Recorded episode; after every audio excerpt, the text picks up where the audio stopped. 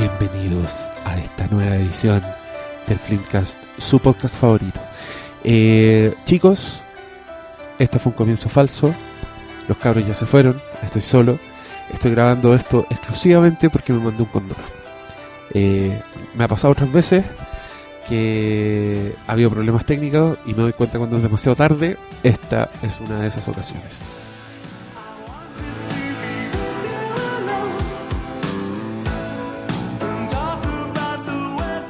Tears for Fears, eh, solo para aplacar lo malo que se viene en este momento.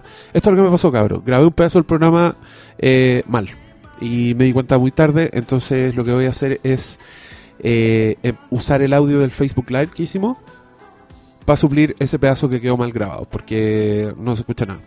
Con el audio del Facebook Live por lo menos se van a enterar de la conversación y así no se va a perder tanto. Eh, pero una cosa que les quería decir y que la dije en la parte mala, así que lo voy a decir ahora de nuevo, es darle las gracias de nuevo por haber comprado todos esos números de nuestra rifa solidaria.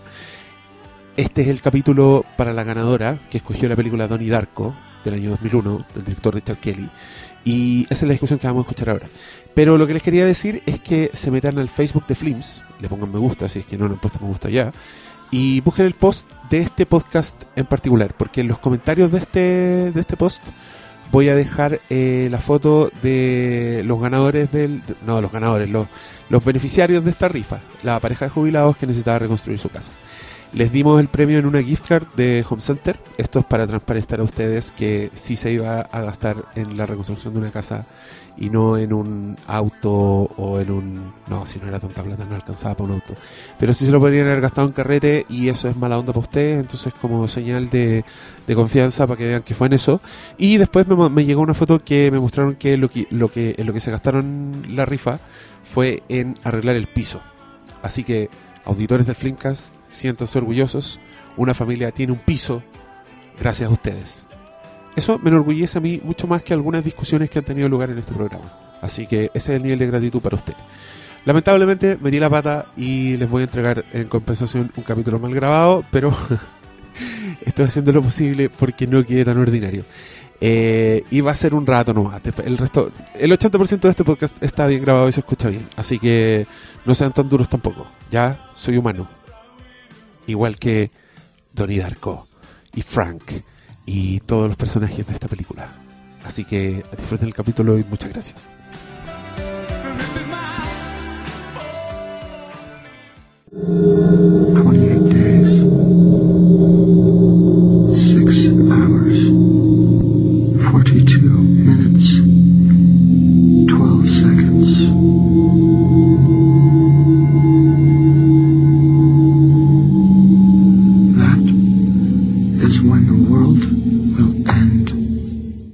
Flickcast on demand. Aquí la gente dice, pucha, ¿qué, qué plata más bien invertida esa? Un capítulo de calidad, súper bien organizado, con una pauta clara. No, este es el Flickcast on demand. Por fin estamos cumpliendo. Eh, Por fin, güey. Sí, nos, nos demoramos, nos demoramos un poco. Pero no tanto, como tres semanas. Fíjense en el post de Facebook de este podcast, porque voy a poner la foto del señor beneficiario recibiendo vuestro premio y el mensaje que mandó vía WhatsApp para que, para que cachen que hicieron feliz a una persona. Y, en agradecimiento a eso, una auditora afortunada llamada Paulina, Díaz. no Ríos, ¿Ríos? Ríos. Paulina Ríos dijo que quería que habláramos de Donnie Darko, una película del año eh, 2001. Del pico. 2001. No, para nuestros estándares. Lo que pasa es que hay- tiene un- una particularidad esta película porque, claro, es de, es de este siglo, digamos, del 2000 algo, pero está ambientada como 10 años antes. Eh, Como que respira todo muy, muy 96. no, eh, 88. Claro, pero, pero sí. como que el, es raro porque, bueno, es tiempo. Vamos, vamos a hablar de ella a fondo, Oscar Salas, no te preocupes. Eh, antes de que empecemos a conversar de la película, yo les quiero recordar a todos los auditores que al escoger ustedes una película, ustedes firman los términos y condiciones automáticamente. ustedes aceptan que este grupo de cavernícolas hable de su película favorita. ¿Ya? Eso significa que se preparen. Porque si la weá no nos gusta, la vamos a hacer mierda. Así es. No habrá, no habrá miramientos, vamos a hablar a fondo de la película, todos nos la repetimos exclusivamente para esto. Y Yo, yo la vi para esto. tú no la habías visto No. nunca. Tal era tu... Ya, voy a llegar. Oye, a todo esto eh, les quiero comentar que hay gente comentando, hay gente viendo el, el en vivo. Y Flins está diciendo que somos mansos minos. Así que tengo sospechas de que no, No, no, estamos. nosotros fuimos nosotros. Tengo una sospecha de quién fue. La- el, el Facebook de Flims es una guada más promiscua que la chucha. ¿sí? Caleta de gente está autorizada para escribir ahí, así que. Y ustedes No se- saben que el no teléfono, el teléfono no da la opción. No te deja cambiar el. Así es. Eh, bueno, yo antes de eso quería que hiciéramos una ronda eh, con.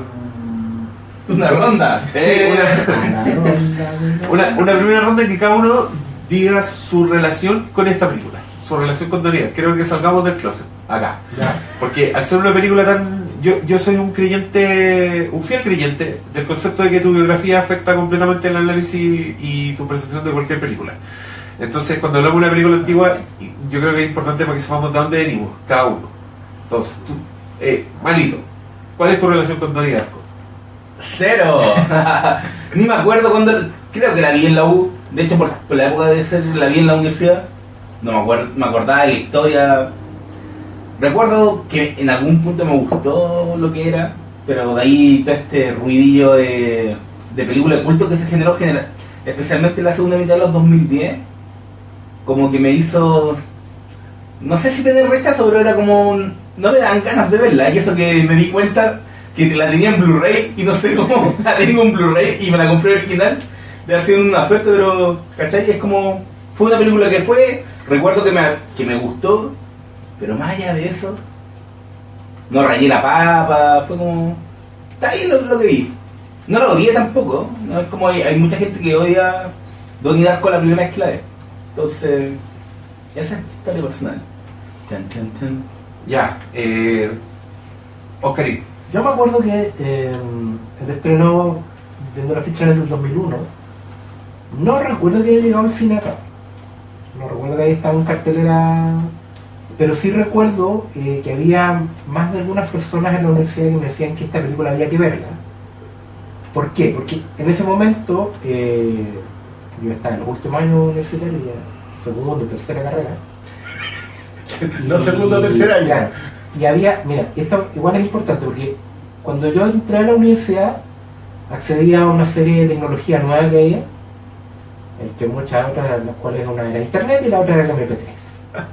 ¿ya? Y, y el poder ripear un CD a, a archivos que te puede llevar en otro CD, ¿cachai? Entonces, fue la, fue la primera vez que uno, que yo por lo menos pude acceder a la nostalgia. ¿Por qué? Porque a través de internet y a través del MP3 y de otras cosas, tú podías descargar la música que ya habías dejado de escuchar. Que la música que escuchabas cuando chico. Este, este weón caló hondo, así. Al, al toque. ¿A todo? Pues sí. Al toque. Ah, Como, ¿Cuál es tu relación tú preguntaste biografía. Entonces, eh, en ese contexto, igual por ahí por el 2002 ya estábamos terminando como el levantamiento arqueológico que fue durante todos esos años universitarios redescubrir, rescatar y recopilar música. ¿Cachai? Porque hay cosas que tú te acordabas de haber escuchado en la radio, que con suerte te sabías el título y tenías que buscar entre discos, entre gente que, que lo escuchaba mejor, eh, oye, esta banda cómo se llama, este de dónde lo escucháis, bla, bla, bla, dónde lo descargáis, bla, bla, bla. Y en ese contexto de ya ir terminando con, con el levantamiento arqueológico que fue eso, de relevantar toda la década de los 80 y fines de los 70, eh, aparecían los comentarios de que había una película que rescataba como ese espíritu nostálgico, que era como súper ochentera y que mezclaba la dimensión desconocida con eh, una cosa media vértigo, decían los de los cómics, ¿cachai? Entonces la, me la vendieron, ¿cachai? Igual fue como, oye, esta película es súper de culto. Y creo que la iban a dar en el cable, algo así. Ya ha sido 2003, ¿cachai? No me acuerdo cómo, pero la cuestión es que al final me la conseguí en VHS, la grabé, pero no la vi. Y ahí estuvo como en el montoncito esperando, ¿cachai? En VHS. En VHS. Los tiempos en los que pasáis de DVD a VHS. Claro, porque No daba para comprarse el probablemente, claro, en ese tiempo tú podías o no tener un grabador o acceso a un grabador, pero no grababas todo, compré un DVD virgen. Y aquí, bueno, sorry, eh, pero los DVD vírgenes costaban como 4.500. Un disco. Sí. Eran casi 5 lucas, me acuerdo muy bien de. Entonces era como, no, pues no grabáis cualquier cosa. No grabáis cualquier película en DVD. Oye, Pues, creo que, que creo, sí, perdón, la creo que dejé el, el streaming está con error. ¿Tú lo ves bien? A ver. No. ¿No? Sí, ahora sí. Sí, ¿Qué dice la gente? Ah, ya, perdón. Ah, ya. Pero No, no lo básicamente fue eso, fue una película que quedó ahí como en el velador. Y recuerdo que cuando la empecé a ver, bueno, ahí empecé ya la historia de, de qué me pasó con Donnie Darko. Pero eso fue el, el contexto, el contexto biográfico de la, del visionado. Era ¿Y te acordás de todo eso, weón? Sí, escribía un diario en ese tiempo. Eh, La cagó y yo ese día había desayunado con el play. Lo más probable es Coca-Cola con el alcohol. yo a mí me pasó que eh, mucha gente llegó al local con, con la idea de Donnie. O sea, andaban buscándola o cuando ya llegó definitivamente en DVD, eh, así pero vueltos monos porque, oye, llegó ¿a ¿cuánto está? Y se la llaman. Y fue mi primer acercamiento con la película. La recomendación así ferviente de, de la gente que lee esto. No, no, no exagero. Pero me la llevo. Porque a la verdad de la tienda me la llevo a la casa para verla, por- porque, porque había que salir de la duda. Y aguanté 20 minutos. Y, y me, y me costaron mucho. Y llegué y dije, no, ¿sabes qué? ¿Por qué? De partida había mucha otra cosa que ver, entonces no, lo hice. Años después, eh, creo que cuando salió el directo Scat en Blu-ray, traté de nuevo. Y ahí llegué a la media hora. Y no podía. De, de verdad que no, no podía. no- había algo con la forma de contar la, la película que me, me sacaba completamente de la Y debo haber tratado, porque tú la última vez de haber sido en 2012 o no sé. Y bueno, y ahora, que ahora la vi completa. El corte original, como sugirió Diego, que dijo que, que el, el- el director echaba a perder algunas cosas, entonces no. Y nada. Así que yo. Ahí te preguntaste qué es lo que, qué era lo bueno entonces, si, si el otro lo... No, es que yo sí entiendo cuál es la conexión. Entiendo, entiendo lo que les hace clic a la película. Pero a mí no me hizo clic nomás. No me hizo clic ni la primera ni la segunda y no me hizo clic la tercera vez, ¿no? Esa es mi relación con Donnie Darko. Si me preguntas relación biográfica, la vi a destiempo. Yo la vine a ver ya cuando ya estaba contaminado el tema. Y, eh, y nada, pues ahora hay que empezar a... Ahora tú. Ah, gracias. Ahora sa- saquemos los violines, ¿no? Eh, cacha que yo, para mí fue otra, otra época esta, que puede haber sido un año después, incluso, que fue la época del, del, del videoclub de DVDs. Ya. ¿Cachai? Ahí cuando tú te metías en una galería culera en el centro y en un local de 3x3 había millones de películas muy hermosas y desconocidas. Y que yo me acuerdo que además tenían el placer de, de arrendar un DVD que la weá se veía increíble. Era como, bueno, poder arrendar una película a ver en widescreen, No así, tenía acá, No, pues, y especialmente después de la época del VHS del que veníamos. Que era como, wow, no. Ese fue salto, porque yo creo que Widescreen. Sí, el salto entre DVD y Blu-ray no es tanto. O sea, sí es mucho, pero no entre la diferencia entre VHS y DVD. Y, y, y cuando yo veo esta weá de Darko, es una película que yo había leído de ella. Y casi que era como un súper buen debut. Era como una nueva voz de cine de género y, y como muy buenas críticas, ¿cachai? Y yo la vi a una edad que era fácilmente ingrupible de entrada. Como que yo creo que Donnie Darko se trata de unos jóvenes de una edad y estado mental específico. Y creo que si tú veis Donnie Darko, cuando estáis en esa, Sí. la weá engancháis por muchas partes. Sí. Y, y, y a mí me pasó eso. Yo, yo la primera vez yo fui de, los de los engrupidos. Yo fui de los. Ah. Bueno, tenéis que ver Donnie Darko. Yo de hecho te la compré a vos, coche. No me extrañaría. Y, y me gustaba la weá, me gustaba la forma. Para, para, Que- ese, ese coche de tu madre fue y me la vendiste caro. Era, era de la época en que era pesado el culiado. La época en que aún. La gente sostiene eso, era era era pesado. una no, farsa. no, conmigo, conmigo fue una cosa constante. Fue, fue más de una vez. Así que yo me da rabia comprarte, weón. Pero esos tiempos ya pasaron. Sí, sí, sí, sí, sí. Ahora ir a comprarte un placer. Ya.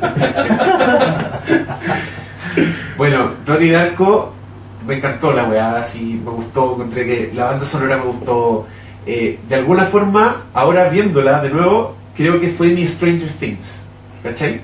Ya. Fue una película que tenía una onda muy nostálgica, pero con una historia así que tenía- el- al final el weón se disfraza como Elliot de T. Son weones que andan por los suburbios en bicicleta durante Halloween, ¿cachai? Que, que es muy pobre la película, pero es muy icónica. Igual, como ese conejo culeado lo de ahí no se te olvida más, ¿cachai? Entonces tú tenés la sensación de que la weá es única y cuando te engrupís solo, no te das cuenta que la weá es más vacía que la chucha y es puro estilo por el estilo, ¿cachai? Y, y un montón de weas más, pero yo me acuerdo de, haber- hecho ese tránsito, ¿cachai? Como de haber pasado de esta weá es súper buena, como de haberme engrupido, a irme desencantando de a poco y haber, haber, haberla pensado dos veces, o quizás haber envejecido, haber salido de esa etapa.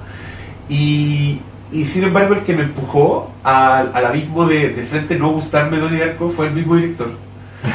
Porque director. cuando el one hizo el Director's Cut, y, y yo creo que este es el único caso que se me ocurre de un Director's Cut que arruina completamente la película original.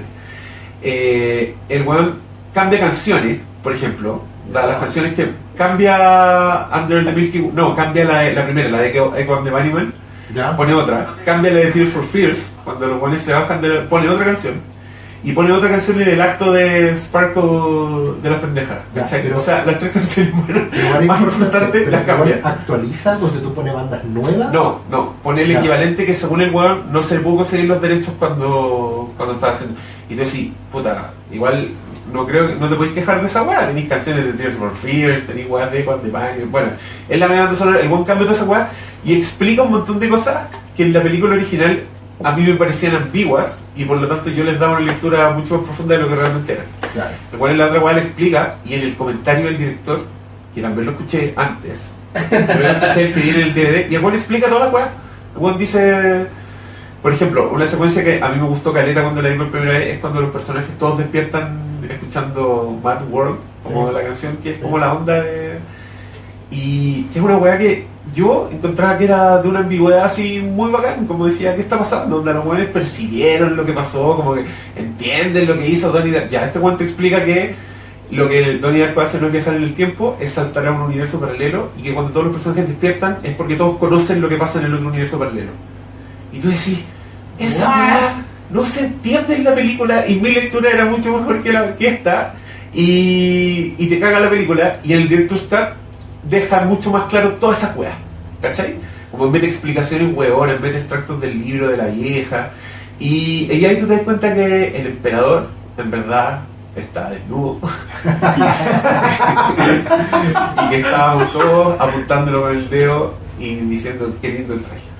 Pero después de esa lectura súper pesimista, quiero decir que la vi de nuevo, igual entendí N por qué me gustaba. Porque encuentro que tiene weas que son genuinamente buenas. Así, la wea está bien actuada, ponte tú. Eh, Jake Gyllenhaal, tú cachai el tiro que el weón va a ser grosso, así como... No Eso sí, más, weón. ¿cachai? Eh, tiene como, como, no sé, con tú las familias entretenidas, como los videoclips de la weá son bonitos. Y tiene, y, y de nuevo te repito, tiene una weá que para mí es muy, es muy Stephen King. Por eso es antes, es como mi Stranger Things, como ponte tú, una weá que pone a la, a la mamá leyendo It en una escena, en una familia, en un suburbio. Hay, hay bullies, que eso es súper importante. Gente fanática de Stranger Things. Cuando comparan con Stephen King, no, les falta un gran elemento, que son los bullies. Los bullies de, de Stranger Things, que eran unos dan risa. Los bullies de Donnie Darko son como bullies de Stephen King. Acuérdate que en, It, en la novela, los bullies violan a una. Así, son unos buenos brígidos. Acá los buenos están en los, casilleros, en los casilleros así jalando, andan con cuchillos. son- era una weá muy retro, una weá que cuando yo la vi en su momento fue como, wow, esta weá es nueva. Bueno, Esta weá es tan retro que nueva". decís, bueno, y uno de esos es Seth Rogen, como que ahora lo caché que es. Sí, pues, sí, Ya, está actúa bien ahí. A mí me llamó la atención eso.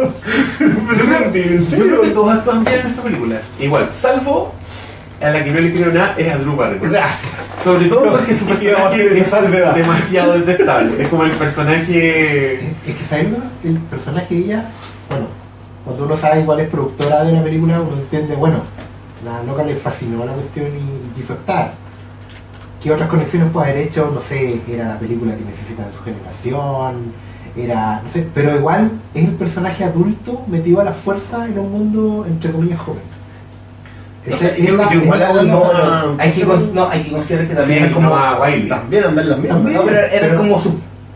De Drew Barrymore eran como los pasos post Scream y pre Ángeles de Charlie cuando estaba en como. esa época, Sí, estaba Cuando reinventándose, dejando atrás los demonios del alcohol y la droga. Pero hay un momento en que la mina se nota que está leyendo el guion. Es que yo creo que se lo improvisaron todo. No, Porque tú cortáis toda su escena, la película avanza. No, yo creo que en esa época estaba en la pipa probablemente guiones de la pero-. Keating con... Sí, es que esa, esa es la weá. Siento que igual, igual responde como a una como una inquietud adolescente, así como de ponerte Sí. un siempre un profesor rebelde, que es como el que le habla de verdad a los pendejos, el que los entiende, Claro. ¿cachai? Y te lo contraponen con la vieja culiada esta que está presentando este video, que es para cagarse la risa el video, hay que reconocer esa Sí. weá, el de Patrick Swayze. Patrick Swayze y bueno, entero metido en esta weá, no, sí, esa weá fue un visionario. Más para mal que para bien, pero fue un visionario. Y, y no sé, encuentro que esas weas están hechas para un adolescente. Entonces, cuando yo la vi, yo no era tan adolescente cuando la vi, pero estaba igual cerca de la adolescencia, como me puede sintonizar con O el más tiempo, cerca ¿cachai? ahora. Más- mucho más cerca de ahora. Uh. ¿Cómo te explico? Es que claro, yo, yo viendo la obra, digamos, eh, también me recuerdo que la, la primera vez que la vi, cuando definitivamente la vi, la empezamos a ver carreteando y terminó de fondo. No, nadie como que le siguió el hilo y no recuerdo mucho. Y cuando la vi ahora para el, programa, no recordaba en general la sucesión de hechos. Entonces fue ¿Qué carrete se pueden dar película, weón? ¿Qué carrete no te ponía ver? En mis carretes era puro tomar, ¿no? No, nosotros siempre colocábamos una película de fondo, le ponía a verla. Bueno, lo reconozcamos, nosotros tres tenemos, venimos de la época de Maldita Sea. Claro. Yo igual, pues. No, No, pero- yo era- chico para Maldita Sea. Yo veía, no, yo veía mal. Pero tenía, pero tenía 10 años menos que nosotros. Nosotros estamos carreteando mientras existía Maldita Sea. Tú todavía no te dejan salir de la casa solo, pues. No. Pero igual la veía. Ah, pues bien. había, había visto todas esas películas, loco, porque ya iba al videoclub de 4 por Lucas y, Y estaba. y ahí estaban todas esas En esa época del fin del mundo, como entre el 99 y el 2004, eh, yo era muy de hacer fiestas de poner música fuerte, tener la tele prendida, como tenía una tele, entre comillas, grande, tenía una tele de 29 pulgadas. Era Una mansa Sony gigante, ahí de fondo. claro. Y ponía ahí algo de fondo. Entonces, no sé, pues alguna vez pusimos el Watchmen animado, el motion comic de fondo, sí, ponía ahí videos que te conseguía ahí porque era la época de la nostalgia Sí. había descargado videos que nadie más había visto como en 15 años. Entonces era como, oh, increíble, veamos videos. ¿Cachai? Era carrete así, po. Y ahí pusimos alguna vez Donnie Darko y quedó ahí rodando. Pero sí, yo sentí que era una sucesión de, de, de pequeñas buenas ideas, de momentos que mueren en sí mismos, digamos, pegoteados, puestos uno detrás de otro. ¿Cachai? Es como, esta es mi película, yo soy un director, así que voy a poner todas las buenas ideas que tengo aquí. ¿Cachai? Y hay cosas que entran a la fuerza, cosas que no entran bien, cosas que definitivamente no entran. Pero es una sucesión de, de cosas que se me han ocurrido a lo largo de los 20, 25 años que tengo. ¿Cachai? Nosotros nos pasaba que lo comentamos y es que eh, justo un, eh, un escucha acá también eh, había visto el tráiler de mm, el episodio 8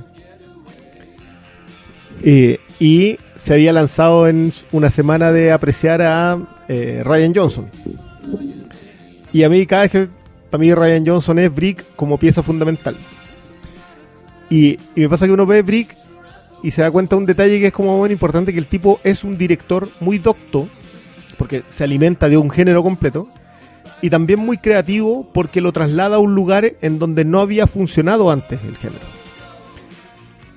Pero es donde coloca la cámara, cómo coloca la cámara, la gracia de Brick. No es solamente el ingenio de haber tomado el noir y meterlo en el colegio, sino la, forma en que lo narra.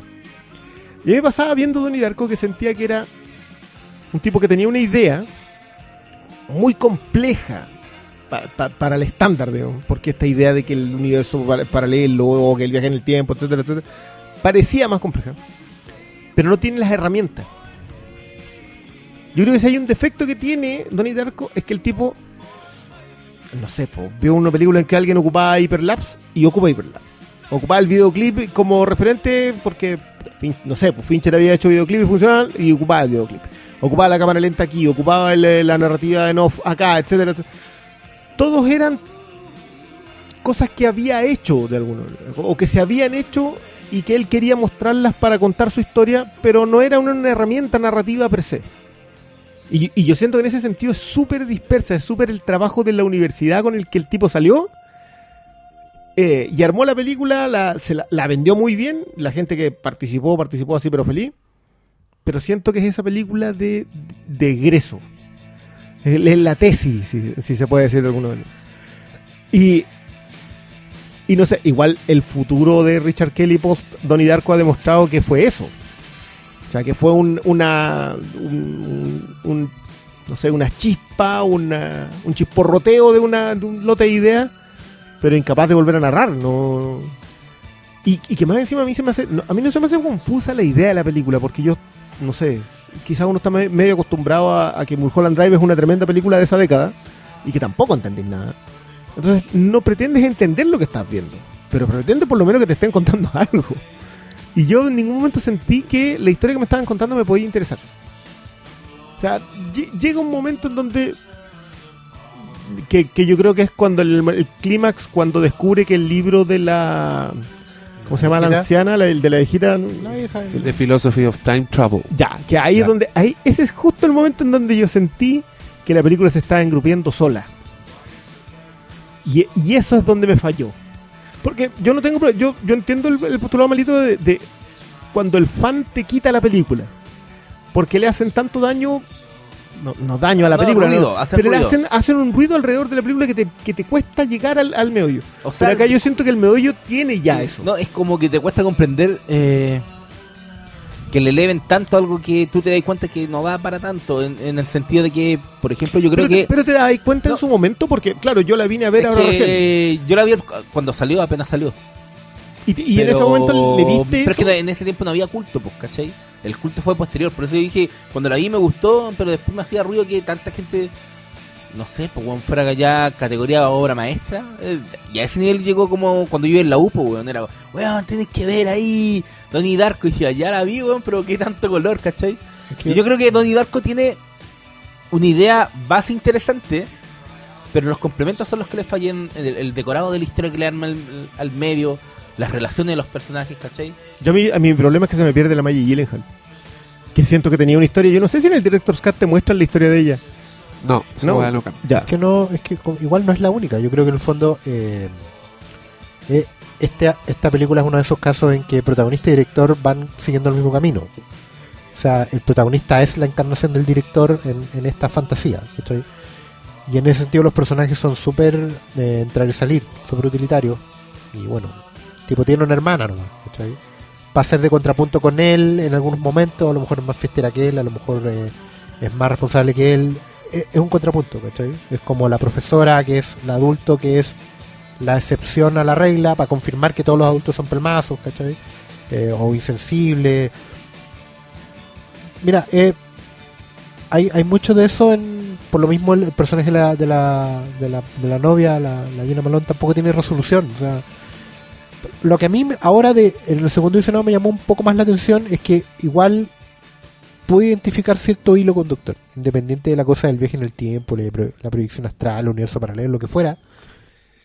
Yo sentí que era una suerte de, de- de fábula oscura de, eh, de la típica eh, fantasía de It's a Wonderful Life. O sea, ¿cómo sería el mundo si tú no estuvieras en él?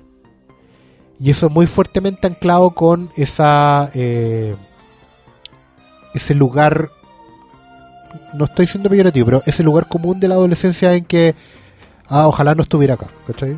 Todos en la adolescencia pasamos por un momento en que no queremos estar aquí, me quiero morir, no quiero estar acá. ¿cachai? El mundo sería mejor si yo no estuviera en él. Y bien concretamente la película habla de eso, ¿cachai? ¿Qué habría pasado si este tipo no estuviera acá? ¿Cachai? Y al final redondea un poco eso. Y es como el, el, el hilo conductor que le veo. Independiente de todos los ayornamientos previos, que son escenas para aquí, para allá. Pero ese es como el, el, el camino. ¿cachai? Eh, Somos, soy un adolescente, eh, quiero desaparecer, me quiero morir, me quiero borrar. ¿cachai? Y termino borrándome. Y el mundo es mejor porque yo me borro. ¿Cachai? No importa si lo hacís con una turbina de avión que podía haberlo soñado y era una idea a la raja. Hoy se cayó una turbina de avión en mi casa. ¿Cachai? O mira, ¿sabes que eh, Una vez me estaba muy Creo, volado. creo y- que Oscar Salas me arregló y Darko con esa lectura. Pero es que- ahora me gusta de nuevo. Es que la lectura adolescente, esta idea de. Está, yo de hecho como que me encontraba con ella. El problema es que veía a Jake Gyllenhaal muy viejo.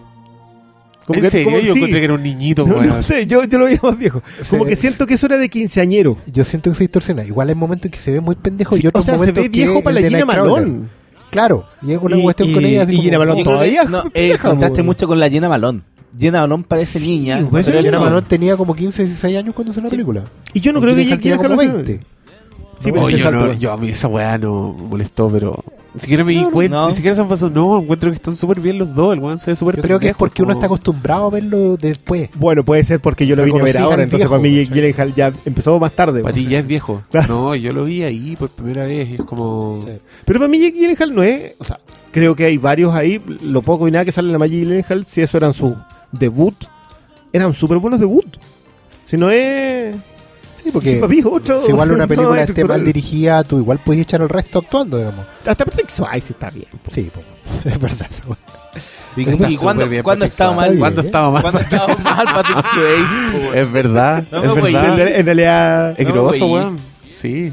Sí, sabes que yo siento que ese fue un tipo bien subvalorado para ser la estrella que era. Él se esforzaba harto. Porque igual tenía, Sí. con Es punto que- de quiebre es y Dirty Dancing, es que tenía un- un, un re- un periodo- rango, pero Sí. gigante. No, es que tuvo un periodo post 93, 94 hasta el 2000 que fue como muy oscurillo, que no hacía casi los, no- nada. los 90 fueron malos para él. Fue No, como que se encasilló en los principio. 80 y la década Bueno, lo al principio hizo pero, pero, punto de quiebra. pero punto de quiebre es del 93. po. no, Sí, 91. Claro. 91. Más o menos. sí. Ya, igual ya antes tiene Dirty Dancing. ¿Y cuál es la otra? Road de... Es que, Bueno, el duro. El duro. Es que digámoslo, El- Patrick Swayze es un actor ochentero tardío. ¿cachai? Es como Sí, la segunda Roadhouse. mitad de los 80. ¿Cómo se llama esa? Roadhouse, ¿Se llama Roadhouse, Roadhouse? sí. Duro rock. No, y esa No, y weá Red po, cuando no, invaden los rusos. Sí, no, y no tiene unas weas con el Rat Pack, con todo esto bueno de. ¿Y Ghost? Y bueno, Y Ghost Ghost, fue como su. su Puta, se la revival, estaba pasando Ghost. Un ícono, un ícono. No. Ya, pero, pero a mí él, a mí él me funciona su entrada. Y aparte me gusta mucho todo este tema que te recupera algo que no te gusta al fin y al cabo, que es toda esta es- esos movimientos ochenteros asociados a venderte el VHS. Claro. Entonces, Esos lavados de cerebro. Sí, eso, mira, es, es que muy ese burdo. lado es muy bueno. Es muy burdo, pero es una, es una neolectura de la naranja mecánica. Pero es como lo que en los 70 le hacía clic a los adolescentes de, oye, los adultos siempre nos lavan el cerebro. Acá estaba de nuevo, pero a través del colegio, de la educación. Que Mira, voy a contar No, una historia hay- más... hay- espera, hay, hay que también reconocer que es un poco adelantada a su tiempo porque nos mostró a los una especie de proto-emo. Sí, El protagonista era un, po- un, poco ah, proto-emo, pero que era una que que presente en el cine en ese lo-. Pero claro. sabéis que el emo viene de Rebelde sin causa. Si, si lo que No, pasa es que lo aterrizamos, no, pero- lo, pero como- lo como aterrizamos y le pusimos No, look. no, como pero emo es gótico. Claro, porque le pusiste el cuestión- Claro, que tiene que ver con, Y, con y de hecho es antes, es. No es ochentero emo, en, eh, Pero en es Inglaterra. El, el concepto emo es más. Es de los 2000, más, más sí, chemi- es después del Chemical milenio. Romance, ¿cachai? Pura Es de- es más después del Pero milenio. igual, pero esta weá del 2001 y antes se adelantó a esa weá, po. Lo que pasa Ya, es aunque que no tenía tanto el look, igual era un. Pero lo prefigura igual, sí. La mirada de abajo hacia arriba, la, la constante eh, Mira, de abajo No. carpolado, ¿cachai? Sí, pues, y, la- y Esa no, y la weá es ser como medio outsider, weón. Es y- como, mira, sabes que soy esquizofrénico por opción. ¿Cachai? Esa weá de tomar pastillas y cortarte es parte de esa. De, de esa No, yo creo de que hay esa gente cultura, que está ¿cachai? enferma y tiene esos problemas, pero. sí, pero, pero, sabéis por que opción no parte sé. del no son por opción. el emo es una cuestión que. Lo, ya, lo pero hay weones que son por opción, pues, weón. Sí, pues, Es que, gente es que, o sea, la pose está en todos te- lados. Te, o sea. te da un estatus igual ser medio loco. Pero por supuesto, weón, loco. Desde el loco lindo hasta el loco esquizo, hasta el loco psycho y, y el loco split, digamos. A ver, siempre es el loco te da onda. Pero mira, hay una cuestión. Yo, como soy más viejo, y, y a, y a Donnie Darko llegué por neonostalgia, digamos. eh, como esta nostalgia arqueológica que le llamo yo. Para mí, eh, la película adolescente de mi adolescencia fue The Wall. Yo The Wall la vi a los 14 y 15 años me voló la cabeza. Yo dije, esto significa ser eh, joven, ¿cachai? Y ahí está el tema del We Don't Need Your Education. Que está también acá en, en Donnie Darko. De manera más bruta, si queréis, más torpe. Pero está, o sea, los adultos nos lavan el cerebro, los adultos no sirven para nada. Y al mismo tiempo está la lectura como superhéroe vértigo que me decía un amigo, que uno de los que me la vendió. Porque en un momento Donnie Darko es una especie de héroe oscuro, ¿cachai? Es un reivindicador de, de la juventud contra la corrupción adulta. Cuando devela esta weá y como que viene el conejo y le dice lo que tiene que hacer. ¿Cachai? Una especie de vengador nocturno conejístico. Pero, pero esa como dura un vergado, 15 es como minutos. un Ya, pero, pero controlador- es que es súper accidental todo ese proceso. Por eso yo, te yo digo, entiendo la porque se- profundidad es una de lo weá que, pasa. Está ahí en la, en la pasada. Pero él no y va pierde. Swayze por eso. Oye, pero la No, lectura, po. la lectura del superhéroe es súper es súper buena. De hecho, a mí es una de las cosas que me gustaba originalmente cuando Juan dice... De hecho, todas estas cosas que están diciendo se confirman en los diálogos. Cuando, cuando conversa con la Gina Malone por primera vez y le dice, eres raro. Y él le dice, perdón. Y ella le dice, lo dije como un cumplido. ¿Cachai? Ahí tú decís, ya, esta weá es un emblema para estos Sí, pendejos. Y la weá que es muy bonita es cuando la mina le dice, te llamas Donnie Darko, eh, es un nombre de superhéroe. Y él le dice, ¿cómo sabéis que no soy un superhéroe? Y después se entiende todo. Para mí el final es, es el sacrificio de Donnie Darko. O sea, el último Claro. plano, terminar con la Gina Malone preguntando quién vivía ahí, pero viva. Y Mira, es un Mira, sacrificio sí, del superhéroe. Es súper es súper ridículo, claro, pero al final la Gina Malone muere como muere Luisa Lane en Superman. Sí. Y Donnie Darko da vuelta al mundo, retrocede el tiempo para salvarla, ¿cachai? Donnie Darko, doble inicial, como Peter Parker, ¿cachai? Como- sí, las ideas están ahí, pero no se decide por ninguna en el fondo.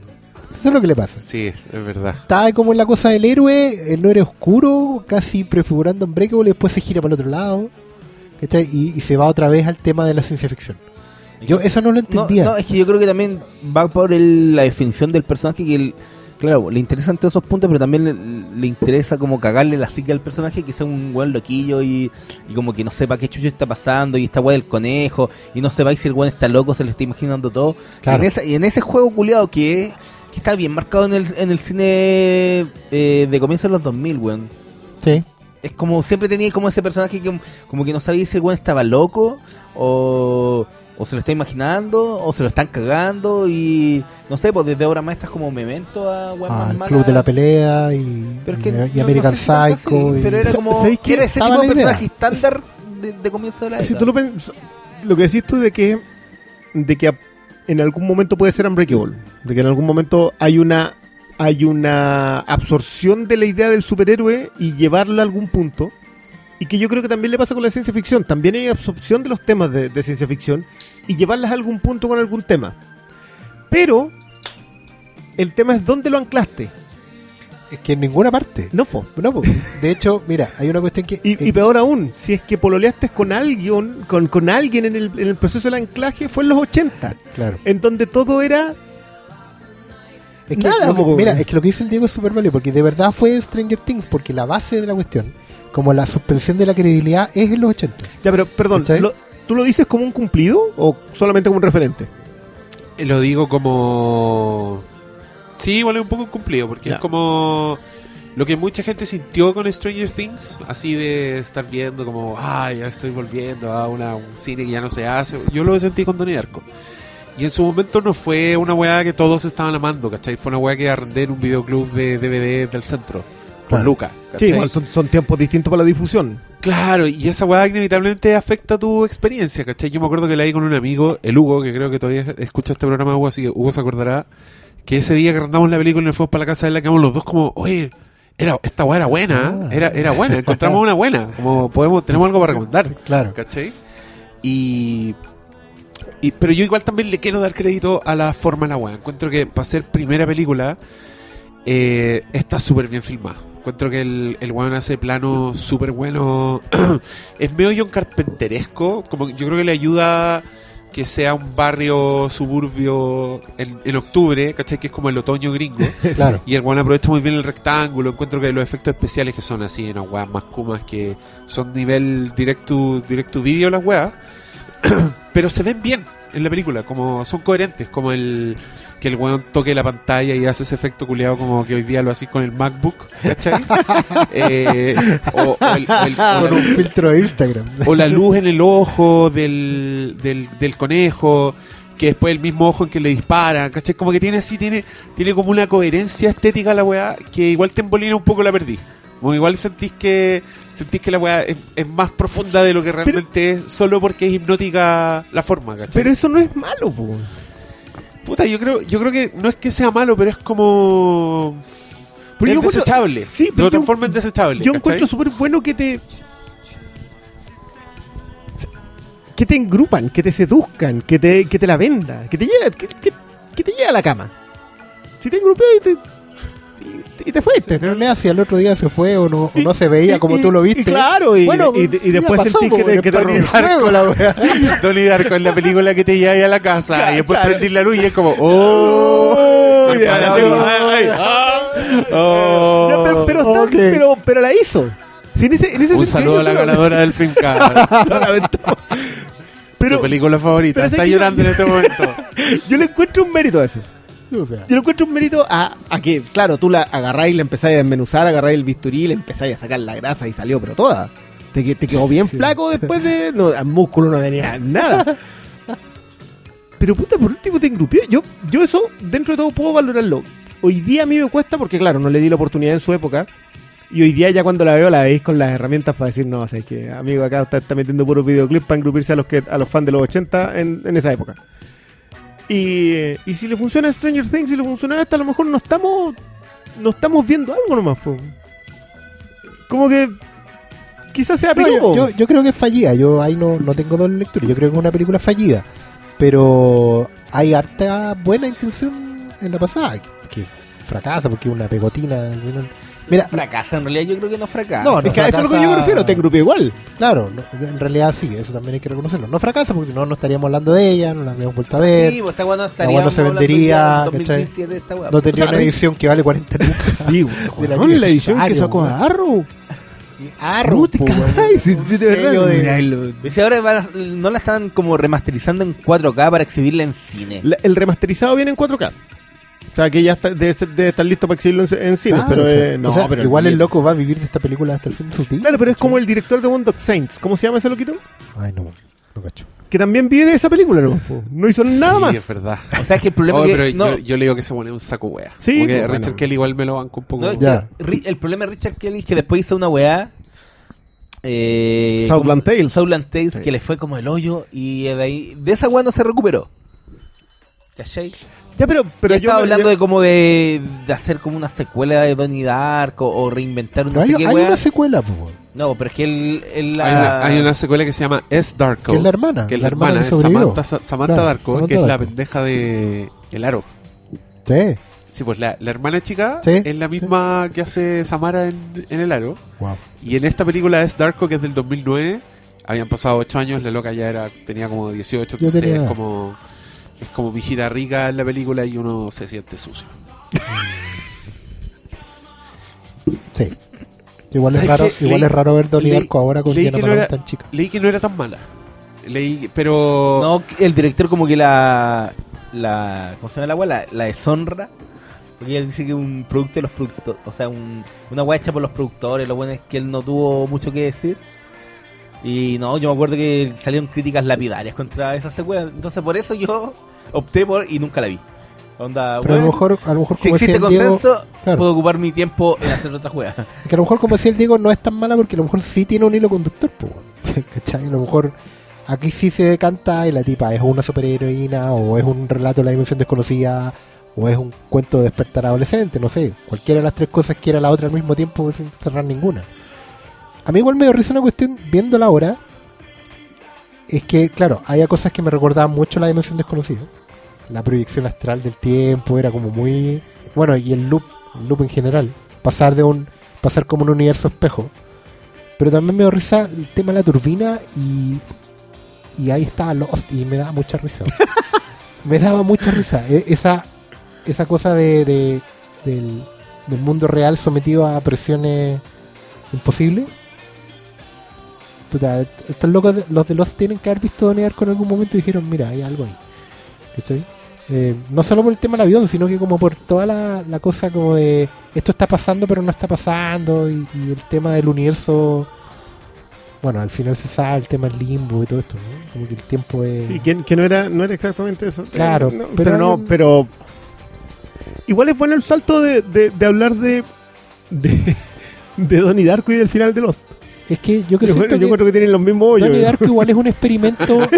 bueno, en el método científico se sabe. eh, Uno, uno experimenta para fallar mucho. Para ir probando hipótesis que no funcionan. Y realmente los errores de otros son los triunfos tuyos, ¿cachai? Hay, hay cosas que te pueden decir, ¿sabéis que cierto manejo de nostalgia con dosis de fantasía y todo esto pueden funcionar si lo llevamos para este lado? ¿cachai? Hacemos una todo con esto- cabros chicos. por ejemplo, eh, 15, 20 años después, cuando ya la- las herramientas están más pulidas, cuando hay gente que ya se Ya, condonó, pero, pero es que bah, yo, yo entiendo que. O sea, para mí, Super 8 es. no, para mí no es Stranger Things. Para mí siempre No. ha sido Super 8. Que, que es la que vuelve a alimentarse de ahí Aunque eh, Super eh, 8 es más Spielberg anclada total. y. Claro. Y, y menos y menos videoclip. Sí, menos. sí, menos no tiene esa cosa de... Este, Pero, pero sí entiendo que eh, había una generación que necesitaba crecer para que el factor. mm, eh, ¿Cómo le.? eh, por nostalgia. La por nostalgia. La- la por en nostalgia ese tiempo te penetrara completamente. claro. Ahora ya es por nostalgia, porque ahora sí que te penetra Claro, que, que hoy día ya te la vende completa. Ahora, no te la vendió o sí te la vendió Donnie Darko en su momento, dependiendo de cómo veníais. Si veníais adolescente mm, o post-adolescente ya medio amargado y, y- justo antes, lo que, lo que definen muy bien como el proto-emo, justo antes, sí. Te daba, pero preciso. Igual es que es un poco justo porque 2001 a, lo- a los 80 tampoco había pasado tanto tiempo, entonces... Pero creo es que, que- es que 15 años a mí me parece harto. Porque para mí los habían 80 pasado no- no- del no- 89. Claro, pero, pero el 89 ya los, era la, eran los 90, o sea, los 89 estaban empezando Sí. los albores de otro movimiento. De hecho, el 88 Estaban las promesas 90. de, de, de que la alegría ya venía esa vez. No, sí, Bueno, el en- en Chile en 88 en, general. No, pero en general, porque ya tuvo el 88, tenía ahí todo el, el boom de Stock, Aitken y Waterman, que eran los productores que sacaron a Rick Astley, Bananarama, Claro. Milli Vanilli, no, ese es Frank Farian. Pero toda esa música como de, de, de baile y el house y Technotronic y CNC Music Factory. No, no Toda sé la primera no sé mitad qué de los de 90. hacer, pero tiraste sábado taquilla completo. Por Sí, pero... número uno, número uno, número uno. pero- Número uno, número uno, número uno, número uno. pero, No, pero esa batería es mucho más viejo. No, ¿En serio? ¿Más viejo? Sí. No, pues sí, pues, era No, como que el el 88. 88. No. No, pues sí, a ver, a ver. Primero era 85. Magnetoscopio, era la primera mitad de los Sí, 80. po. Ah, Después ya, estaba sí, más sí. música, pero es en el 13. que era el boom en su segunda mitad de los 80. Y después el sábado taquilla reemplazó a Magnetoscopio ya entrando en los 90. Sí, no, Lo que no, pasa es que son épocas montadas. Si uno, uno analiza y tú, el primer disco de Technotronic es del 89, 88, 89. Y ahí entró como todo el house que bailaban en Europa y todo el mundo hacía esa cuestión. Y en paralelo está el rap de los blancos, que le roban toda la idea a Randy MC, salía Vanilla Ice. Yo, yo me acuerdo siempre que porque allá te llegaban los spots de no sé si aquí en Santiago también veían los spots de la telegrama y todo eso Sí, po. y siempre en la telegrama era el rey blanco de la música negra no importa Sí, bueno sí. si era Rey Gastley no rey, si Era el era, Vanilla Ice blanco, bueno, sí, se- sí. siempre era el rey blanco de la música negra bueno, pero que no sé no hay Oh. cómo hoy día Sí, era muy, era muy. Y en paralelo tenía como la, el resurgimiento de del, del- una suerte de pop latino con el general y qué pasa y toda esa gente que, que no- nos traía cosas No, y- bonitas. y desde Ya, pero cómo afecta esto todo, cómo afecta esto a Boca Porque todo, toda la nostalgia ochentera quedó enterrada bajo ese movimiento de principios de los 90 y en paralelo después llegó el grunge y lo aplastó todo. ¿cachai? Y el grunge duró 3, 4 años. Entonces, el, la nostalgia ochentera, sobre todo por lo cosas más oscurillas, como Egon de Bunnymen, como em, The Church, y to- toda esa banda sonora que está en, en Donnie Darko, Y en tu corazón, porque Sí, estáis por moviendo las patas ahora, weón. y ahí había quedado como subterránea, y de repente, después del fin del mundo, que fueron el, el año 99 y el 2000, vino este, vino este tipo con el revival, ¿cachai? Vino a traerte la nostalgia del mundo oído. Y ahí es donde le pega emocionalmente a toda una generación. Es la primera, es la primera que como antecedente que se les ocurre que vuelve hasta esa fecha mirándola con con, Con ojos nostálgicos. no hay ojos nostálgicos con Que no, no, Es que habla como que. es que vista ahora, claro, pues la veis como. Pero, pasa- bueno. no, lo que si pasa te es que igual 2001 Darko no está era- filmado el 2001, ambientado, como bien dijo Diego, en el 88. Y es como una suerte de eh, decir que en esa época podían pasar estas cosas. ¿Cachai? No ahora. No en, la época que ya estamos viendo. ¿Cachai? Por lo menos a mí me dio esa impresión. Pero puede ser por culpa del soundtrack. Porque está todo tan fuera de onda. O también por la misma contaminación que tenéis tú de estos últimos O sea, años y a- que vie- vista desde ahora, claro. Ya, pero, claro. pero es que ese es el punto. Ustedes todos la vieron en su momento, 2002. No, pero por eso digo, para mí en esa época no, no existía esta, este tema de nostalgia. Pero es como- que para el loco que No, sí no era cachaba- nostalgia y yo no creo que la película sea nostálgica, pero sí tiene como el espíritu de, de ser una historia de antaño, ¿cachai? Pero, tam- pero no solo por la nostalgia, también como que el Juan quiere contar su propio cuento. Yo creo que eso es lo que la distingue de las demás. para mí con el tiempo, yo soy uno de los buenos que disfrutó Super 8, le di buena crítica y todo, y con el tiempo esa weá en mi cabeza así se... Se empezó a, weón, pero para el pico, así O sea, se no, no te acordás de nada. en una nebulosa que no me dan ganas de revisitar así, hey, como que esa weá me hipnotizó porque era nostalgia y salí contento, pero no era más que eso, ¿cachai? Yo creo que Claro. Donnie Darko es un poco más que eso porque el buen aspira a, a que sea más, y creo que el buen se pasa un poco, como que eh, es un puta, le da con el martillo a la weá, ¿cachai? Como esto, es- esto es ambiguo, esto es simbólico, eh, pero yo, yo no le resto méritos un poco como a su a su identidad. Para mí Richard Kelly era como un pendejo que le gustaba Dimensión Desconocida y que iba a hacer unas weas raras así como puta, casi que pasando esa caca y queriendo, queriendo ser David Lynch, pero con cuea haciendo un Rod Serling medio, Medio pobre, ¿cachai? sí, Claro, como así... Pero, Pero- es que, pero eso esa- es, que ese- es, es re peludo. Lo- Yo creo que definís exactamente lo que en lo personal yo no quería decir. Si acá es, es que quiere ser alguien que no tiene las herramientas para hacerlo. sí, O sea, yo creo que sí, tiene una muy buena idea, Kelly. O sea, creo, creo que la idea de Donnie Darko de contar con. con, con as- Uy, mira, no la habíamos ocupado hace rato, saquen copete. Con acervos de ciencia ficción y de, y de cómic de superhéroes ochentero, quiere contar su historia. Eso está, en la idea es muy buena. Pero el loco no tiene las herramientas. ¿Tú y el- que no le da para la ejecución? No le da para la ejecución. Creo que, creo que busca esos elementos para ejecutarlo. Pero no tiene él las herramientas. Y, y- y creo que su carrera posterior lo ha demostrado. O sea, si no, el tipo se hubiese ido a hacer capítulos de tele hasta refinanciarse, como lo, lo tuvieron que hacer un montón de, de directores que fallaron alguna vez. Si Southland Tales ya falló, pero falló con Dwayne Johnson. Yo, y yo quiero decir que a mí me gustó harto una película de él que se llama The Box.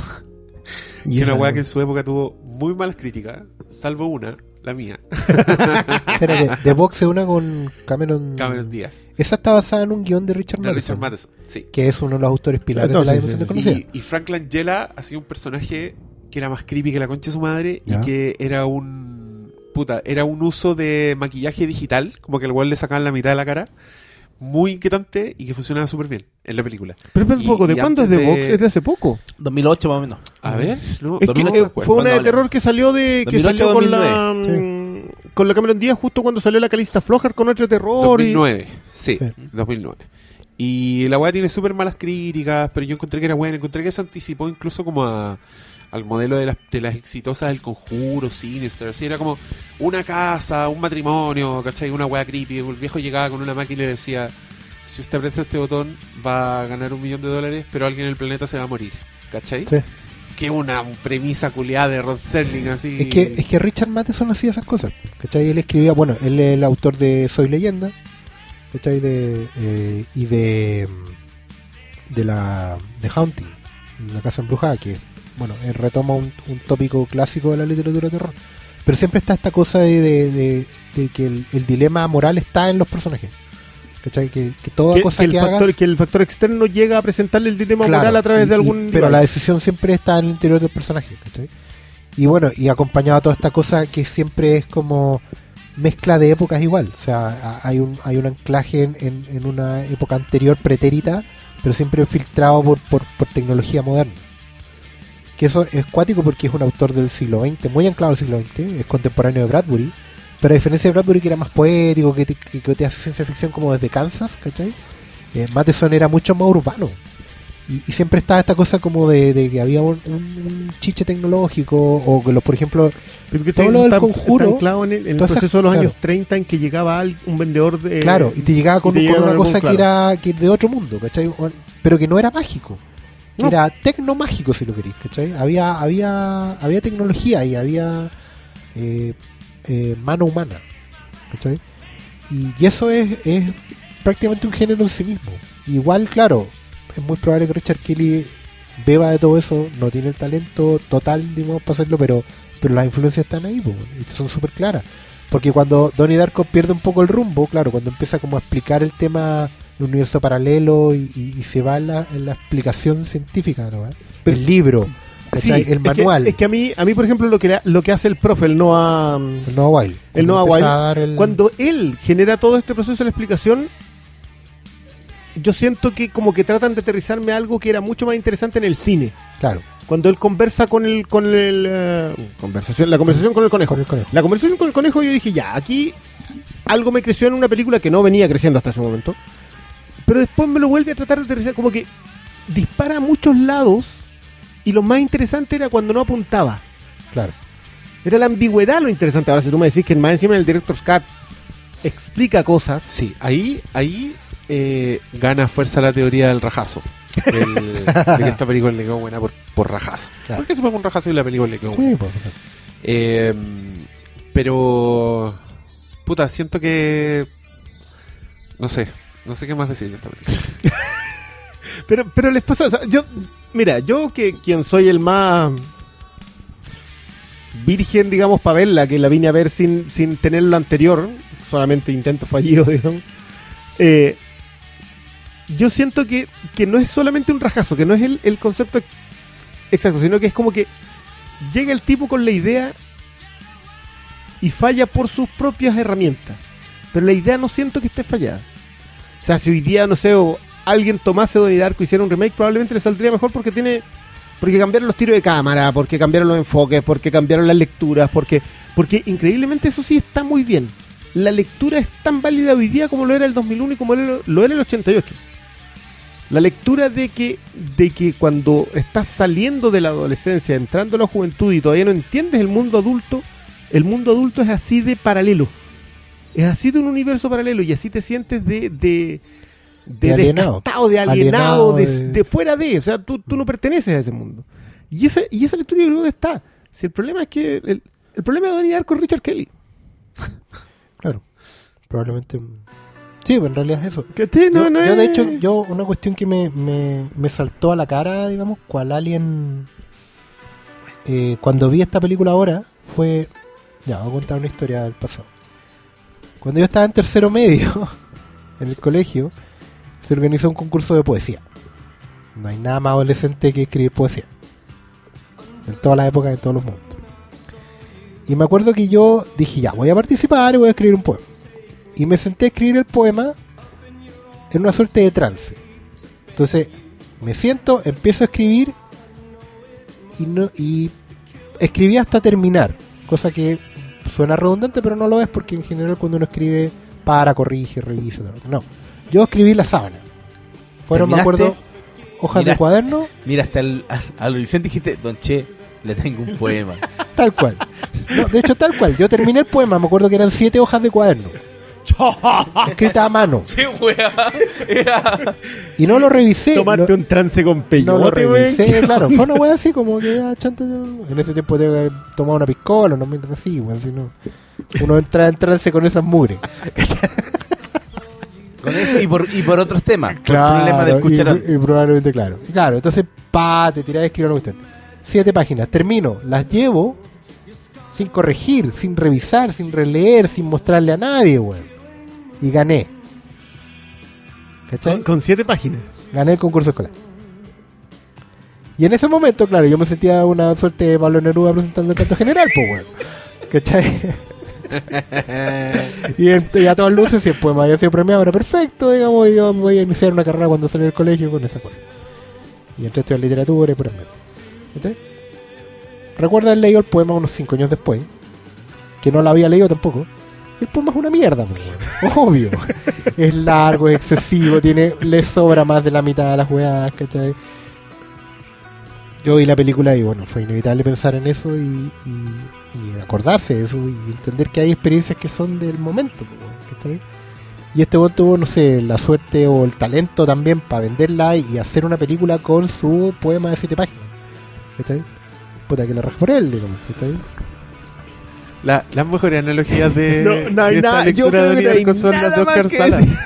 Yo, yo- yo tenía un poema. Es que la cagó, la cagó que es el poema De que uno escribía y que le ponía todas las mierdas. Y después miráis la weá y era como. Y lo que se te va ocurriendo en el momento, esa cuestión del trance es como heavy. Como Sí, que- pues sí, es la- sí, es- hoy es la película universitaria. Claro, Sí, hoy ese día es el- vamos este a filmar la escena cuando ellos van a, disparan en el campo. En realidad, yo, tu- yo tuve una de esas cuestiones, hicimos un videoclip y no, y no, no me atrevería a presentarlo como tesis. Ya. O- o-. ¿Para qué vamos a seguir contando historias? Sí, O, o pero- terminémoslo con un poema. Pero tú, tú también le encontrás ese, ese tema de que, a- de que a mí me pasa que mientras hablan de... Sí, encuentro que hay cosas de la, del poema de siete páginas, pero también encuentro cuestiones que, que tiene su mérito. No sé si para haber llegado hasta aquí. Hasta, no hasta aquí, digamos, no. O sea, tú decís para que. Pa' yo- que- pa' que se 16 saquen años ese- después estemos Sí. discutiendo la web. Yo, yo voy a insistir, yo sé que he dicho cosas muy feas de, de Donnie Darko y de mi experiencia viéndola, pero encuentro que es súper manitoria. Encuentro que tiene escenas, tiene secuencias muy buenas. Y no solo secuencias como aparatosas de, del weón siguiendo este gusano transparente por la casa con New Order de fondo, ¿cachai? No, estoy hablando de, de la familia, interacciones de la familia, como como como buenas actuaciones de todo, ¿cachai? Como de, lo- de los bullies, de la China, como que logra una onda. Encuentro definitiva, yo creo que el malo tiene razón, encuentro que esta weá, en Estados Unidos hay unas tiendas que se llaman Hot Topic, que tú Ya. entras y que es un estilo muy definido de ropa y de accesorios y de weas de culto, ¿cachai? No, y es, y es como la tienda. Eh, conviértete en nerd en tres simples pasos. Compra la polera, Exacto. compra la bufanda y compra los chorcitos. Esa es la weá. Eso, y esta weá es muy cultura de Hot Topic. Como tú veis, esta weá está pensada en Hot Topic. Hay una escena en que el weón le saca lo, la. ¿Cómo se llaman estas cosas? Las orejeras a la china. Y se va caminando Jake Gyllenhaal como con su camisa blanca, como su pelo de anime y su y su orejera de Hot Topic, ¿cachai? Como tú me dices esa weá y es como, ya, obvio que N gente sintonizó con esto, ¿cachai? Es como, es como el extraño mundo de Jack, pero más desconocido, como, como más independientoso, ¿cachai? Y, y en su época también, yo me acuerdo que era de esas películas que venían con historia. Quizás es como el- cineasta era un virtuoso, como que tú entras ahí distinto a la película, que era como la época en que tú leías una weá y te, te puta, weón, te contaban que Robert Rodríguez había prestado el su cuerpo a la ciencia para tener plata para el mariachi y el mariachi costaba 3 lucas y tú veías el mariachi y era como, oh. Con Richard Kelly me acuerdo igual pasó eso, porque el weón tenía como 20 años cuando hizo esta película. Y era una película que el weón tenía muy votada y llegó Drew Barrymore y la leyó y dijo, y Drew Barrymore cuando ya era Drew Barrymore, ¿cachai? Y, y, y la weá le iban a hacer directo al video, pero los weones la vieron y dijeron, no, esta weá hay que estrenarla en el cine. Y se estrenó como muy cerca del 11 de septiembre, entonces le tuvieron que cambiar el, font a, los créditos porque son como árabes, ¿cachai? Pero en la carátula son distintos, eso fue por el 11 de septiembre, porque, ¿cachai? Como la weá venía como con cuento. Entonces tú me, veías la weá y la cagó que te metía y decías, sí, está buena. Y- Pero yo, yo les quería hablar de. Les quería preguntar como de otro. Puta, se me fue la onda, weón. Pero. Ya, filo, no me voy a acordar. Encuentro que es icónica y que hace unos esfuerzos que yo creo que sí son méritos de Richard Kelly. Creo que sí, el weón sí tiene, tiene buen ojo, pero no sabría decirte cuál es su problema. Si su problema es editarse, que, tenga que trabajar con un co-guionista, ¿cachai? Quizá el weón debiera ser solo director y no guionista y dirigir una weá que haya escrito otro, otros weones, no sé. Pero en The Box, que es esta otra película que te digo yo, la weá, yo también me acuerdo que era súper atmosférica, como que tenía una onda así muy como muy fácil de seguir, como, como bien, Ya. Bien hipnótico. Y actuaba Frank Langella, que era como un viejo así, puta, que el weón era como que te metieran a Christopher Lee en una película, ¿cachai? Claro. Como Fran, Fran Langella tiene mucho de eso. como wow, sí, po. Entonces, puta, pero no, weón. Algo si, no pasa. te, si no te resiste una segunda lectura, si él mismo es capaz de arruinar su película con su hablando tanto del, de las weas, ¿cachai? Como que ahí tiendo a coincidir con este weón, que el problema es Richard Kelly, Kelly, ¿cachai? Porque claro. el weón es un. Yo, aquí, no, no sé si a alguien le importa, pero yo encuentro súper irresponsable cuando los directores hablan mucho de sus weas. Como que me da. No sé, me da entre un pudor y entre un loco. Deja que la película diga Sí. tus weas, ¿cachai? Ridley Scott así dando todas las lecturas de sus películas es como. Me dan ganas de golpearlo. Armando, ¿Qué significa ese gesto? Yo, no fui yo aquí. Ah, ya, no fuiste el que empezó. se ve, que, que- se que- ve. que- claro, que yo no fui. que aclaro la gestualidad del programa. ¿Le, le gustó que dijera ya definitivamente que no hay no hay Allen de Blumkamp? Yo igual no estaba muy a favor de esa weá, pero. Ah, Ridley Scott culiado, no wey. ya, gracias. Además que, sa- ¿sabéis? Ya está, a ser el medio rodeo, pero el Ortega culeado me cagó las Prometheus y la, todas esas weas porque yo... Igual, igual me banco Prometheus, ¿cachai? Encuentro que weas buenas, me carga que se, cuando se pega con Alien, pero cuando, cuando es como otra wea encuentro que está buena, así como, ya, bien. Pero, claro, pues el Ortega dijo que al transformar a Alien en un arma biológica, en un arma creada por los extraterrestres como Ajá. arma, como que te caga toda la onda de Aliens, que te lo muestra tan como un animal, ¿cachai? En su hábitat con la reina y con toda esta weá. Y tiene razón, pues weón. Te caga esa película y al mismo tiempo el weón está diciendo, no, esta weá está muerta, este otro proyecto. Ya veo a Ridley Scott como un weón así que llegó a como un bully así a decir, ya. Y, y me amurro y lo que yo digo es, y el weón empezó a empujar su, su Director's Cut, que en el Director's Cut se ve que el alien, el, de El la primera, de Alien. sí, Uy, que, el, que la- el bicho ¿Sí? es capaz el mismo de reproducirse. Sí. O sea, el weón borra la existencia, quiere borrar la existencia de la reina, a- No, si, si la pelota es mía, si el caso de Ridley Scott es la pelota es mía, si no Saco es... weá. Saco weá. No, y de hecho. eh, Párenlo, quítenle el computador. Yo, yo estoy Weón, va a tener cinco. No, ¿cuántas son? Tres secuelas más de Alien después de Alien. Covenant. Va, va a borrar. Apáguenle internet. Olvídense de los no Marines y la Reina Alien, weón. No. No, sí, bueno, Mira, yo, yo como yo soy fan de la 3, yo siempre he sabido que se la quieren echar. Todos quieren volver a ver Yo a no, Michael Bean y todo eso. Claro, pero Blumkamp quería echárselo. Blumkamp Sí, lo que ojo, quería a pero- partir de la Ojo, pero a mí Alien 3 me rompió el corazón para siempre. Pero yo no estoy de acuerdo con que la borren, pues ni cagando, pues si. A los hecho peso, Sí, qué claro, weá. sí, pues sí que te rompan el Ya, pero para, ¿por qué te también rompe el corazón? Somos todos ma- porque mata a, Ah, y ya, a ya, Michael el- eso en los sí, sí, créditos, sí, sí. po. Es como, loco, ¿en serio? Llevo cuántos años queriendo esta película y, Y vos y me vais- pegáis en las bolas así y en los créditos no me han invitado ni un copete todavía.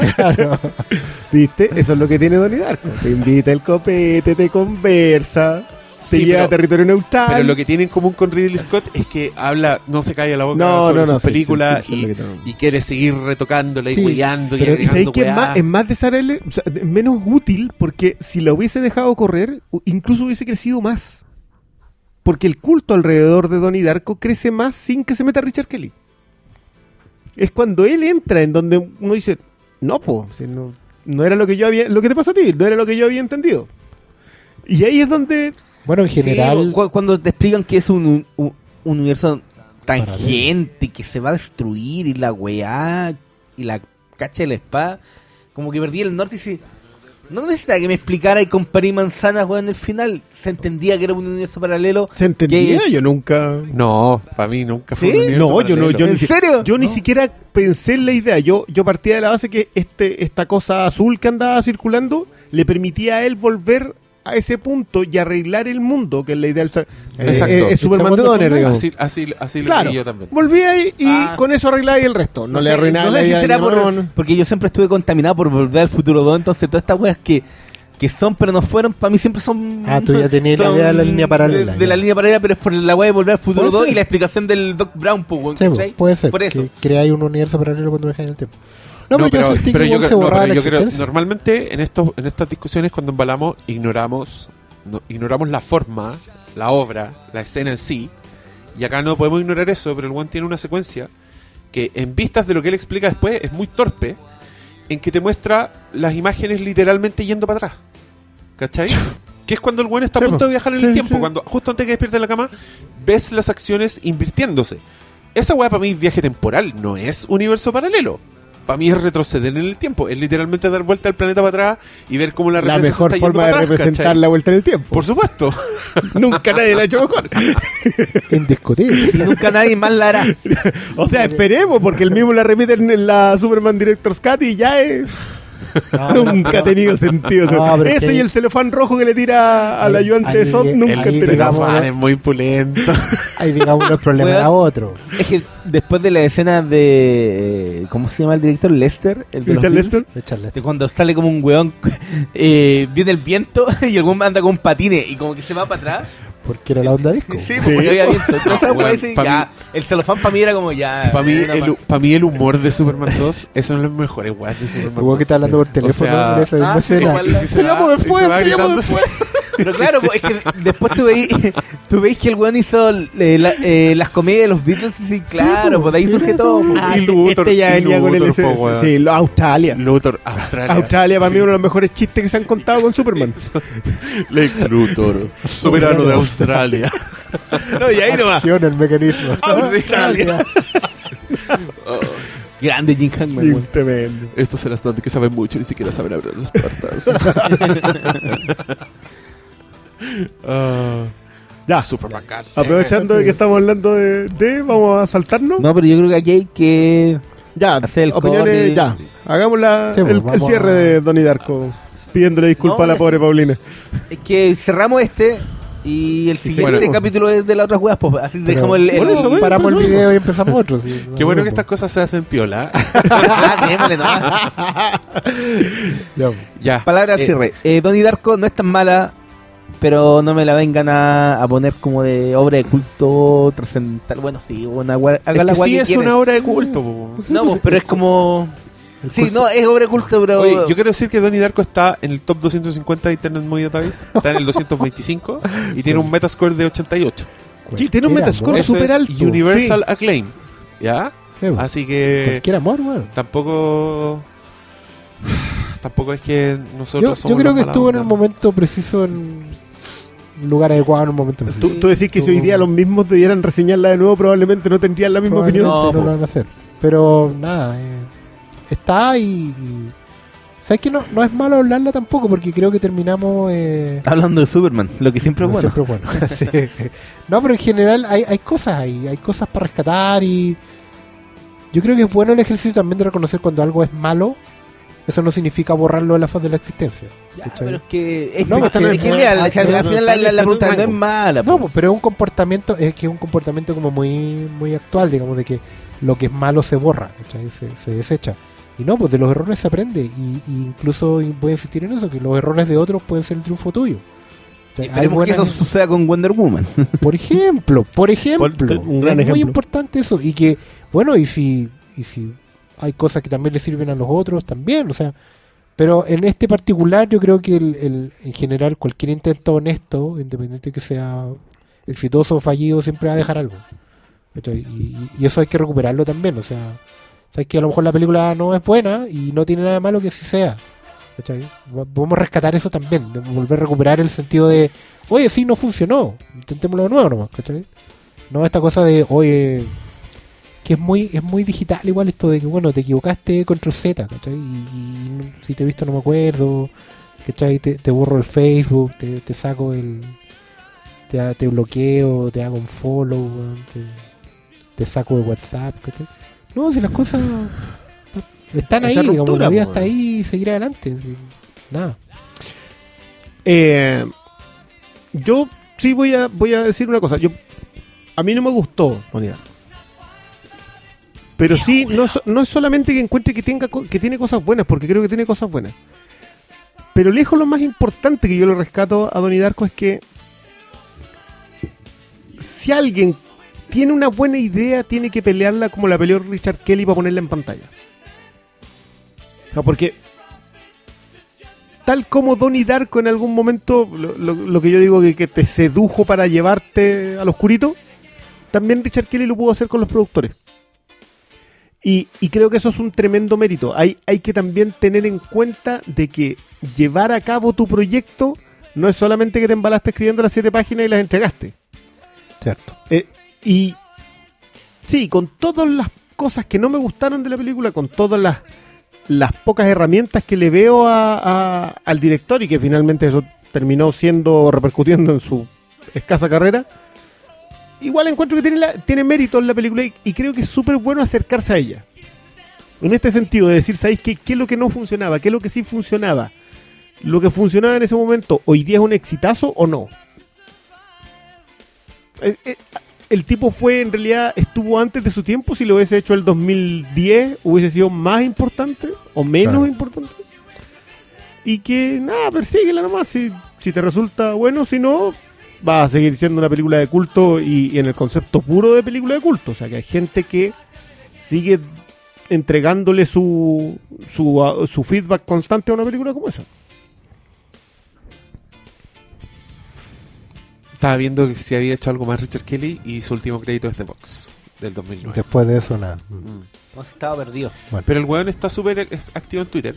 Y siempre está comentando No, sí, todas las weas que... Si estuvo comentando algo, no me, mira, en este momento no me acuerdo, pero era algo relacionado con Donnie Darko o con el mundo de Donnie Darko que estaba la- pensando desarrollar, pero no era no era ni secuela ni reinicio, creo que era algún spin-off, pero en este momento no me acuerdo. Podría ser la historia de la, de la gordita.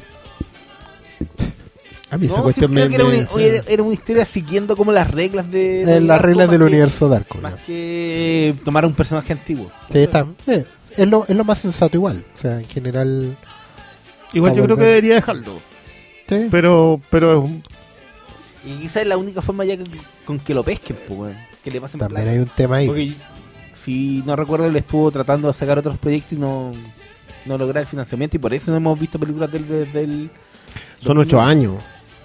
Y antes de eso estamos hablando de qué año es Donnie Darko, el 2001. 2001. 2001. No, y entre medio está la de la roca, po. Y la de la roca que es Southland Tales, que le fue...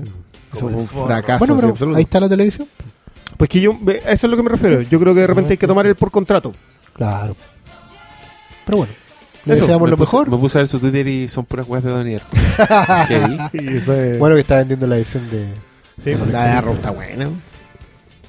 Bueno, que le vaya bien al hombre. pues, que nosotros. Sí, seguiremos. puta, es que, ¿sabes qué? Con todo, igual me gustó Donier. igual me la en compré. ningún momento... Pero está bien. igual me pues, gustó en su momento la banda sonora encuentro la raja, weón. Y- Pero bueno. Y sale llena mala bueno. eh, Yo eso iba a decir que es una de las cosas buenas que tiene esa película, pero... pero ¿La banda sonora? No, Gina Malone. Ah, Es que volvemos al concepto de sentirse sucio. sí, pues siéntete sucio. Pero el tiempo ha pasado. Pero él la resucita, pues. Él está contigo. bueno, gracias Ya. a todos los que participaron y les recuerdo, les pido perdón por el problema técnico. Los cabros no se dieron cuenta, pero tuve un condoro al principio, no se grabó. Así que voy a tener que sacar el audio del Facebook Live. Va a hacer un- unos, unos tijereteos por ahí. Pero les vuelvo a dar las gracias por la rifa en el post de Facebook de este podcast. Ven las fotos del señor recibiendo el aporte y el mensaje que nos mandó a todos porque estaba muy impactado, estaba reconstruyendo su casa y, y vuestro aporte les vino muy bien. Yo de ninguna manera estoy triste por haberme repetido Donnie Darko, fue una gran experiencia. Yo reconozco que estaba picado con ella desde que me la cagó el mismo Richard Kelly explicándomela. Pero fue bonito acordarme de la época en que yo le metía mucho a esta película y la, la elevaba. Y La chipiaste. Sí, me, no, no podría decir que repetí la experiencia, pero sí me acordé de cuando viví esa experiencia y eso fue El primer muy beso. bacán. Sí, Siempre es bueno. siempre es bueno. Así que quédense en nuestra sintonía porque el próximo capítulo será dedicado a Guardians of the Galaxy Volume 2. Ahí vamos a, vamos a poner un trailer para calentar la sopa. Eh, hasta luego. Despídense ustedes. Mm, Buenas noches. Buenas noches. Adiós.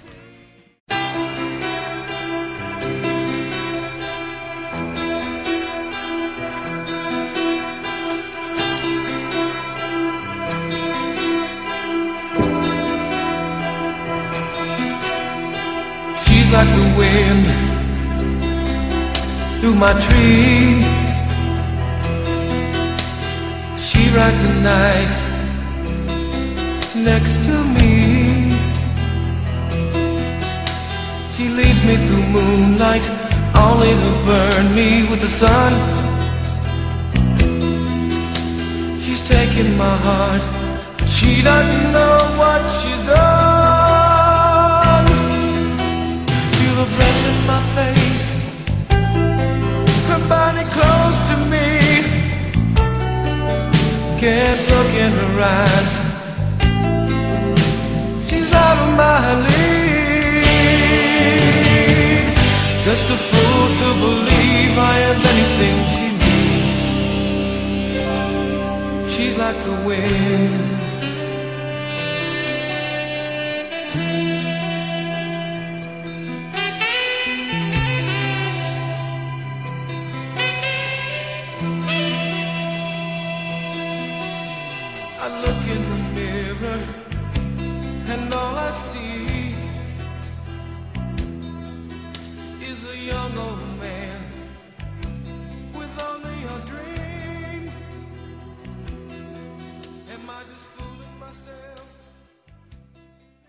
Aquí la gente dice, pucha, qué, qué plata más bien invertida esa.